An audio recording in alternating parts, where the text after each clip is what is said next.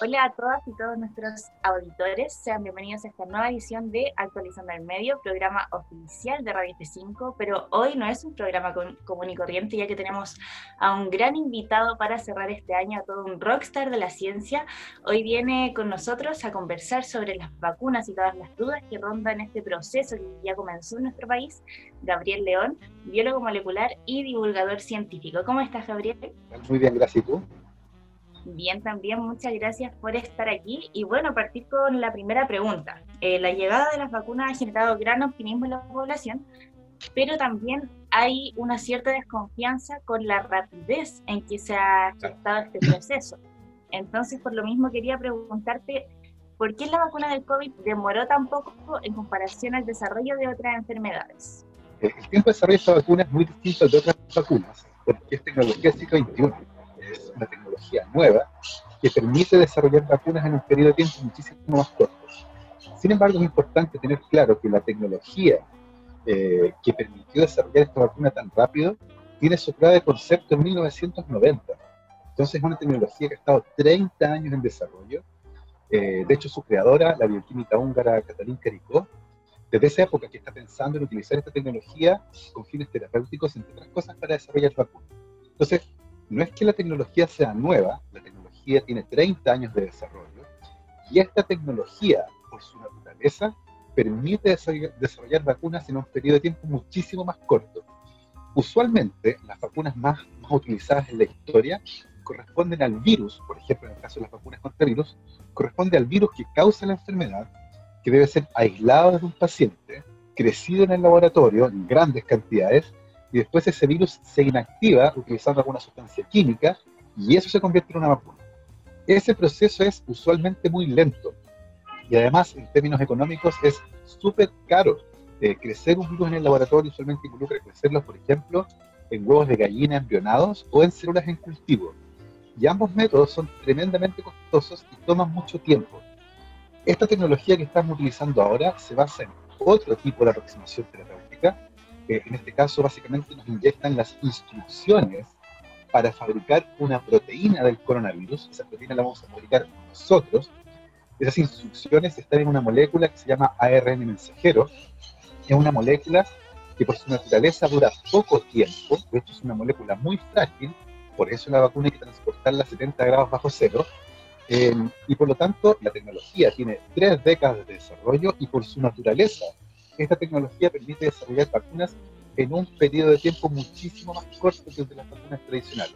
es importante que las personas conozcan esto, porque en el fondo cuando uno dice, claro, no fue demasiado rápido, la verdad es que, como es una tecnología nueva, que fue desarrollada en los últimos 30 años, esa tecnología permite justamente poder em, tener vacunas más rápido. Es como viajar en avión. Uno dice, oye, de Santiago a La Serena, no sé, son cuatro horas en auto, pero en avión te demoráis media hora. Y uno dice, bueno, ¿y cómo te demoras tan poco? Bueno, porque es otra tecnología que permite moverse a una velocidad distinta. Es básicamente esa es la comparación que hay que hacer. Gabriel, y justamente con todo lo que mencionas, ¿qué mensaje le podrías dar tú o cómo desde el mundo de la ciencia se le podría dar una certidumbre o confianza a las personas para que confíen en este medicamento? yo creo que lo primero es que las personas sientan y ojalá logren encontrar un lugar donde poder aclarar todas sus dudas es sumamente común que enfrentados este tipo de escenarios las personas tengan preguntas, como por ejemplo, ¿por qué la vacuna se ve tan rápido? Y uno mira y dice, también un poco de desconfianza, pero ¿cuántas de esas personas saben lo que involucra fabricar una vacuna hoy o hace 50 años atrás?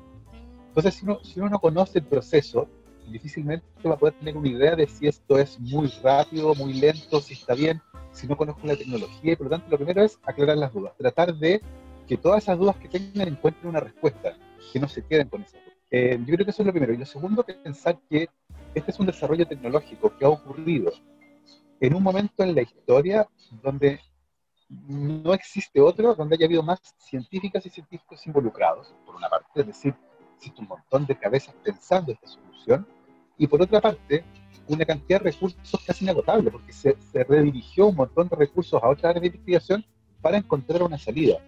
Eh, y por lo tanto tenemos, eh, probablemente como nunca antes en la historia, las mejores neuronas, con el mejor financiamiento posible, tratando de encontrar una solución a este problema. Esto no es el resultado de una persona trabajando en solitario en un rincón oscuro. Estamos hablando de miles de científicos trabajando a plena luz. De hecho, nunca antes en la historia probablemente ningún desarrollo científico-tecnológico había tenido tanta atención. Es casi un reality show.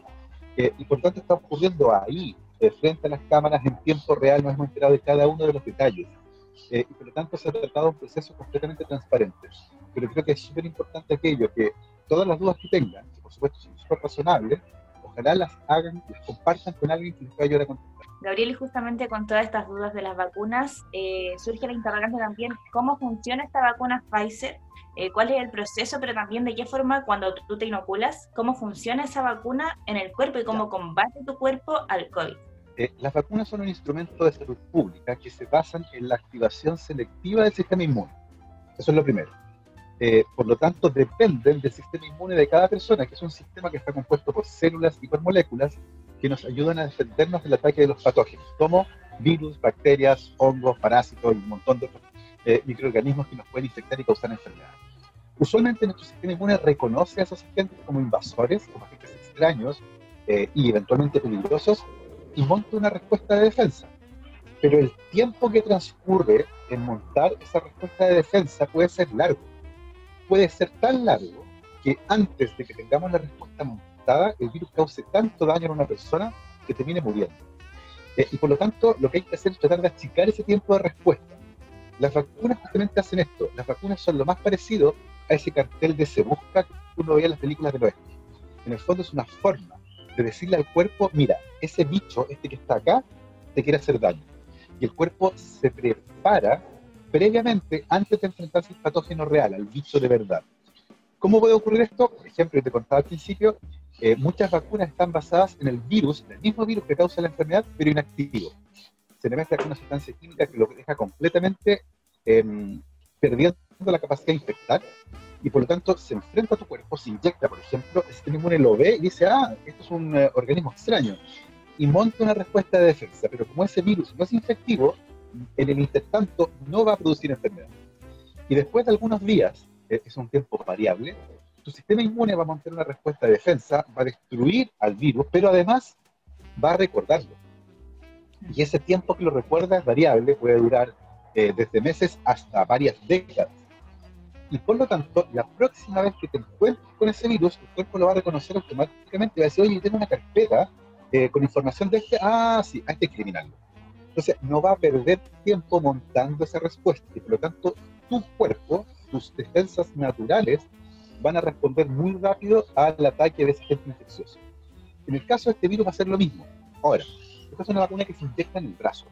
¿Cómo funciona? Eh, yo les dije que no inyecta eh, una parte del virus, sino que básicamente las instrucciones para fabricar una parte del virus, no el virus completo. Por lo tanto, la vacuna no puede causar la enfermedad. ¿Por qué hay gente que le duele la cabeza o tiene fiebre cuando uno lo vacunan? Porque el virus no produce la fiebre ni el dolor de cabeza. La fiebre y el dolor de cabeza se producen cuando nuestro sistema inmune reconoce y ataca un patógeno. Y en ese proceso nuestro cuerpo produce algunas moléculas, eh, como interleuquinas y citoquinas, y esas son las que producen malestar, dolor de cabeza, fiebre. Por lo tanto, todos esos síntomas no son síntomas de la infección, son signos de que nuestro sistema inmune está respondiendo a la infección. El virus lo que causa es otra cosa, causa inflamación pulmonar, tos, em, cuesta ventilar, llevar oxígeno a el cuerpo porque el virus ataca los pulmones, ¿ya? Eso es lo primero. Eh, y por otra parte, un virus inyectado en el brazo, eh, perdón, una vacuna inyectada en el brazo como esta, lo que va a hacer es que en el sitio del pinchazo, solo ahí, se va a distribuir estas instrucciones para fabricar un pedacito del virus. Y las células que están acá en el entorno del brazo van a recibir esas instrucciones van a fabricar un pedacito del virus y lo van a mostrar. Y cuando eso ocurre, el sistema inmune va a reconocer, y decir, oye, esta célula está infectada, la va a reconocer como una célula infectada. Lamentablemente esta célula hay que destruirla, que es lo que ocurre en la infección natural también, con unas pocas células, no es que todo el brazo se vaya, no, son en el sitio de la inyección, y eso va a activar el sistema inmune. Esa molécula que nos inyectan duran pocos, entre horas y días, es como una bengala molecular, va a brillar un ratito en el cielo y después se va a extinguir sola. Pero esa respuesta es suficiente para que nuestro sistema inmune monte una respuesta de defensa y después recuerde. Y lo recuerde durante varios meses. De tal forma que si ustedes se encuentran de nuevo con el virus, van a poder defenderse rápidamente y por lo tanto lo que va a ocurrir es que no van a enfermarse de gravedad, no se van a morir de coronavirus muy probablemente, eh, la cantidad de personas hospitalizadas va a disminuir de manera violenta porque van a estar protegidos ahora y por lo tanto la vacunación nos va a ayudar a contener finalmente la transmisión del virus. Gabriel, ¿y, qué pasa con la inmunidad? Por ejemplo, ya la vacuna te protege del virus, eh, hay dudas también de cuánto tiempo duraría esa inmunidad y por otra parte, si tú te vacunas, tú ya no estás contagiando a las demás personas, ¿cierto? Todavía no sabemos cuánto va a durar la inmunidad, porque el ensayo clínico comenzó en julio, pero todavía no termina. Esas personas todavía las están monitoreando. Lo que sabemos de los datos publicados con datos de noviembre es que hay al menos 122 días de protección. Al menos, ese es el desde. Eh, el límite superior de protección no lo conocemos todavía. Un estudio reciente que apareció la semana pasada muestra que el tipo de inmunidad con memoria celular que confiere este tipo de vacunas podría durar incluso 8 meses. Pero insisto, eso de nuevo es como el desde. Todavía no tenemos claro cuál es el techo de inmunidad. Así que todo lo que hayan escuchado sobre que la vacuna dura solo 52 días o 100 días, eso no, no es que dure eso. Ese es el mínimo periodo de protección. De ahí en adelante no sabemos cuánto, sencillamente no ha pasado tiempo suficiente. Y por otra parte, este es un virus respiratorio. Su vía de entrada al cuerpo no es por el brazo, no entra por la piel, entra por la nariz. La inmunidad que producen las vacunas que se inyectan está basada inicialmente en un tipo de moléculas que se llaman anticuerpos de tipo G, globulinas de tipo G confieren una protección en casi todo el cuerpo, pero las vías respiratorias en particular quedan un poco expuestas. Eh, la inmunidad requerida para proteger a las vías respiratorias, esta vacuna, ninguna de las que se inyectan la va a conferir. ¿Qué quiere decir eso? Que eventualmente si ustedes se exponen al virus, puede que el virus les entre por la nariz, colonice parte de la vía respiratoria superior, pero eventualmente ahí el sistema inmune lo va a poder atrapar. ¿ya? No va a impedir que entre en contacto con ustedes por lo tanto, aunque las personas estén vacunadas, igual podrían contraer el virus y eventualmente compartirlo con el resto, aunque ustedes no se enfermen. Porque el tipo de inmunidad para hacer eso requeriría, por ejemplo, una vacuna que se inhale, tener un, una especie de inhalador y ahí proteger las vías respiratorias. Y estas vacunas, ninguna de las que están en desarrollo hace eso. Eso se llama inmunidad esterilizante, que impida que el virus colonice siquiera alguna parte de tu cuerpo. Y estas vacunas no lo hacen lo que estas vacunas evitan es que enfermen, particularmente en los casos más graves, y particularmente que mueran de coronavirus. Pero igual podrían infectarse, que no es lo mismo que enfermarse, porque uno se enferma tiene síntomas de la enfermedad, eh, y por lo tanto si se infectan podrían compartir el virus. Por eso, aunque se vacunen, van a tener que seguir usando mascarillas durante un tiempo. Entiendo, entiendo totalmente. Y justamente con esa pregunta, esto, eh, ¿Cómo va a ser esta, esta nueva sociedad? Eh, ¿Se podrá volver a la nueva normalidad como se espera tanto? La vacuna es, la esperanza que llegó a fin de año, el inicio del 2021. ¿Cómo va a ser esta nueva sociedad? Eh, primero que nada, la llegada de las vacunas, como leí por ahí, eh, no es el principio del fin de la pandemia, es el fin del principio de la pandemia. Estamos terminando recién la primera etapa. Eh, y por lo tanto queda todavía un largo trecho, largo. ¿ya? Es muy probable que recién después de la primera mitad del próximo año las vacunas estén disponibles de manera masiva en nuestro país. Eh, y por lo tanto el 2021 va a ser muy similar al 2020. Eh, y eso es tremendo porque a nadie le gusta el 2020. A nadie le gusta estar encerrado. Y se requiere de una sociedad madura, solidaria y responsable eh, para poder enfrentar este panorama. No va a ser fácil. El hecho de que tengamos una vacuna no implica el fin de la pandemia. Y ya a esta altura, claro, todo el mundo choqueado, todo el mundo quiere salir, todo el mundo está eh, harto de actuar en su libertad, pero no hay otra forma. Y por lo tanto requiere que nosotros antepongamos el bien común por sobre nuestra libertad personal. Y eso es complejo, particularmente en una sociedad profundamente individualista como la nuestra. Vimos ayer lo que pasó con una fiesta eh, que tenía planeado albergar a 400 personas. Eh, no puede ser que el deseo de carretear supere poner en riesgo la salud pública. Entonces, va a ser también una lección súper importante para el futuro. Eh, el uso de mascarillas se va a mantener durante todo el próximo año, no me cabe ninguna duda. Y eventualmente, hacia finales del próximo año, tal vez podamos ver que en nuestro país se logre controlar la transmisión del virus.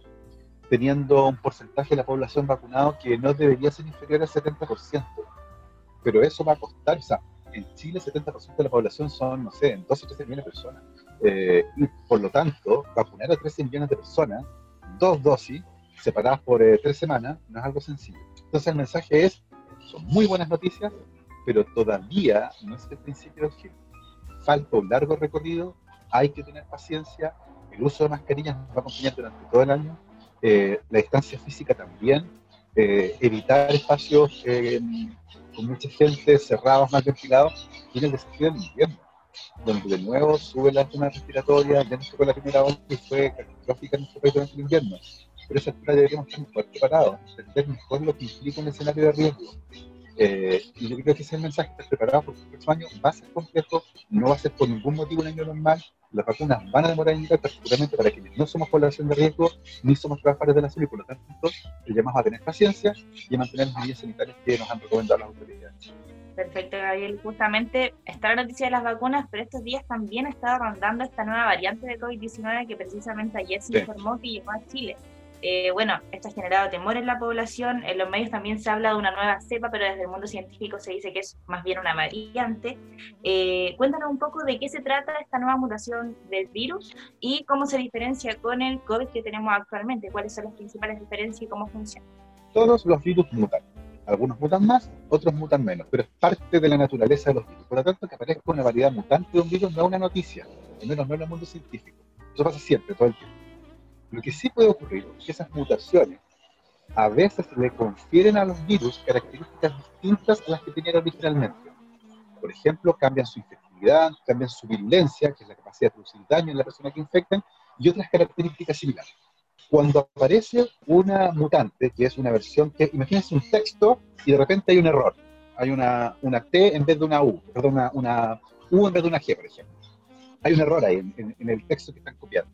Eso es un mutante. Y eventualmente ese error puede hacer que el virus tenga una característica nueva, ¿ya? puede infectar más rápido la célula.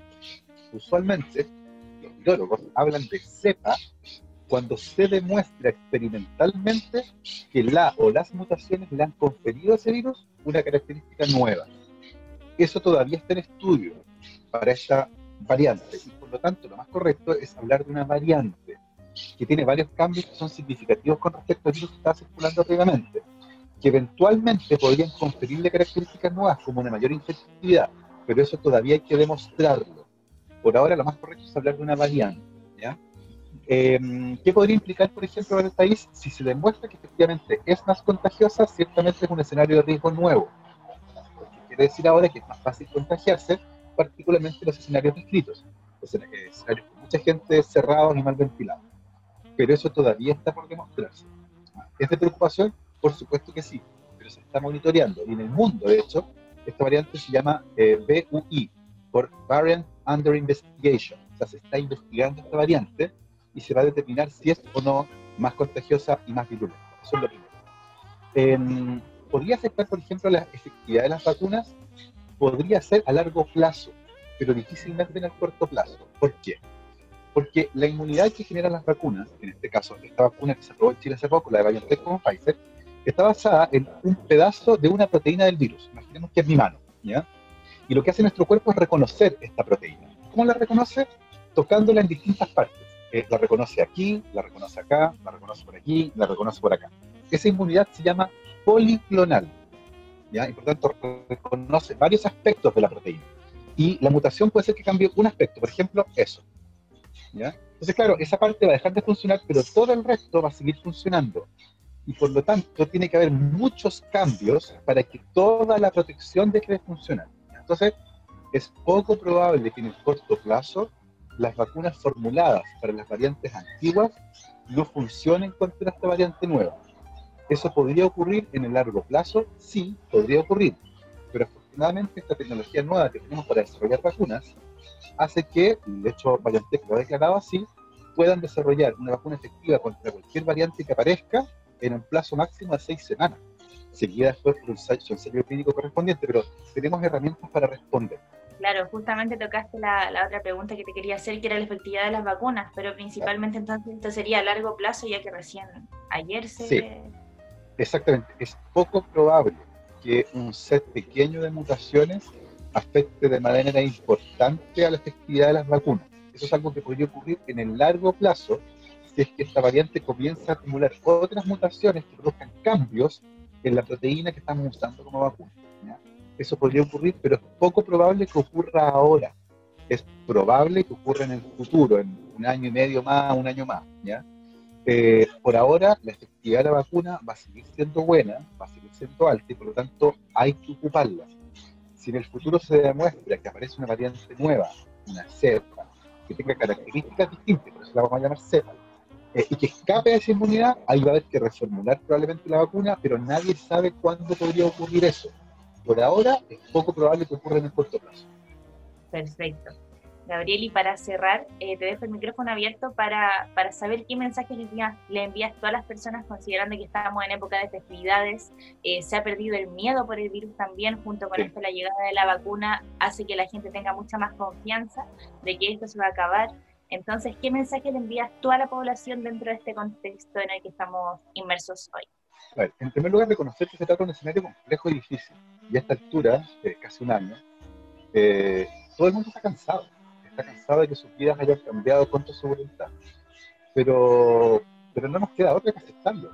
Esto es algo que eventualmente iba a ocurrir.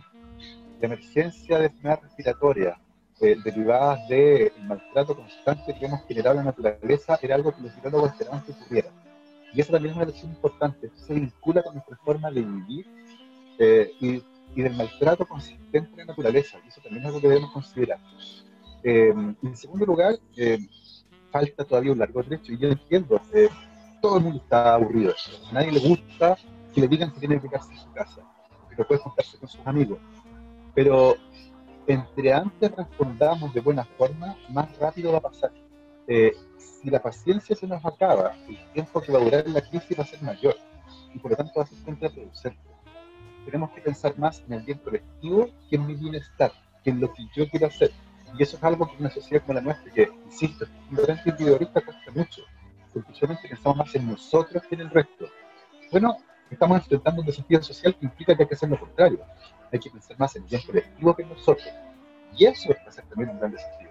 Entonces, el llamado a tener paciencia, eh, a seguir las normas que la autoridad sanitaria nos está pidiendo que sigamos. Eh, de verdad no es necesario hacer fiestas. Yo entiendo, a mí también me encantan las fiestas, pero no es momento sencillamente no es el momento. Ya podremos hacerlo en un año más. Y no, no se va a acabar el mundo porque este año no va a haber fiesta. Eh, pero sí se podría extender la crisis si no entendemos esa idea. Entonces, está también en nuestras manos, la autoridad sanitaria tiene mucho que hacer. Pero si nosotros como sociedad no ponemos de nuestra parte, la crisis sanitaria se va a extender en el tiempo. Por lo tanto, el llamado es a asumir nuestro rol como ciudadanos, ser responsables y seguir las recomendaciones de la autoridad sanitaria. Perfecto, Gabriel. Muchas gracias por responder todas estas interrogantes que surgen durante este periodo de vacuna. Importante eh, hacer un llamado a la población de la calma, que esto todavía no acaba, no acaba, mantener la paciencia. La vacuna es una buena noticia, pero también por mientras mantengámonos en nuestras casas. Eh, muchas gracias a todos por llegar a este punto. Eh, gracias, Gabriel, por estar aquí con nosotros en Radio 5. Te agradezco mucho y que hayas aceptado nuestra invitación. muchas gracias por la invitación y un saludo grande a toda la comunidad de Radio Gracias.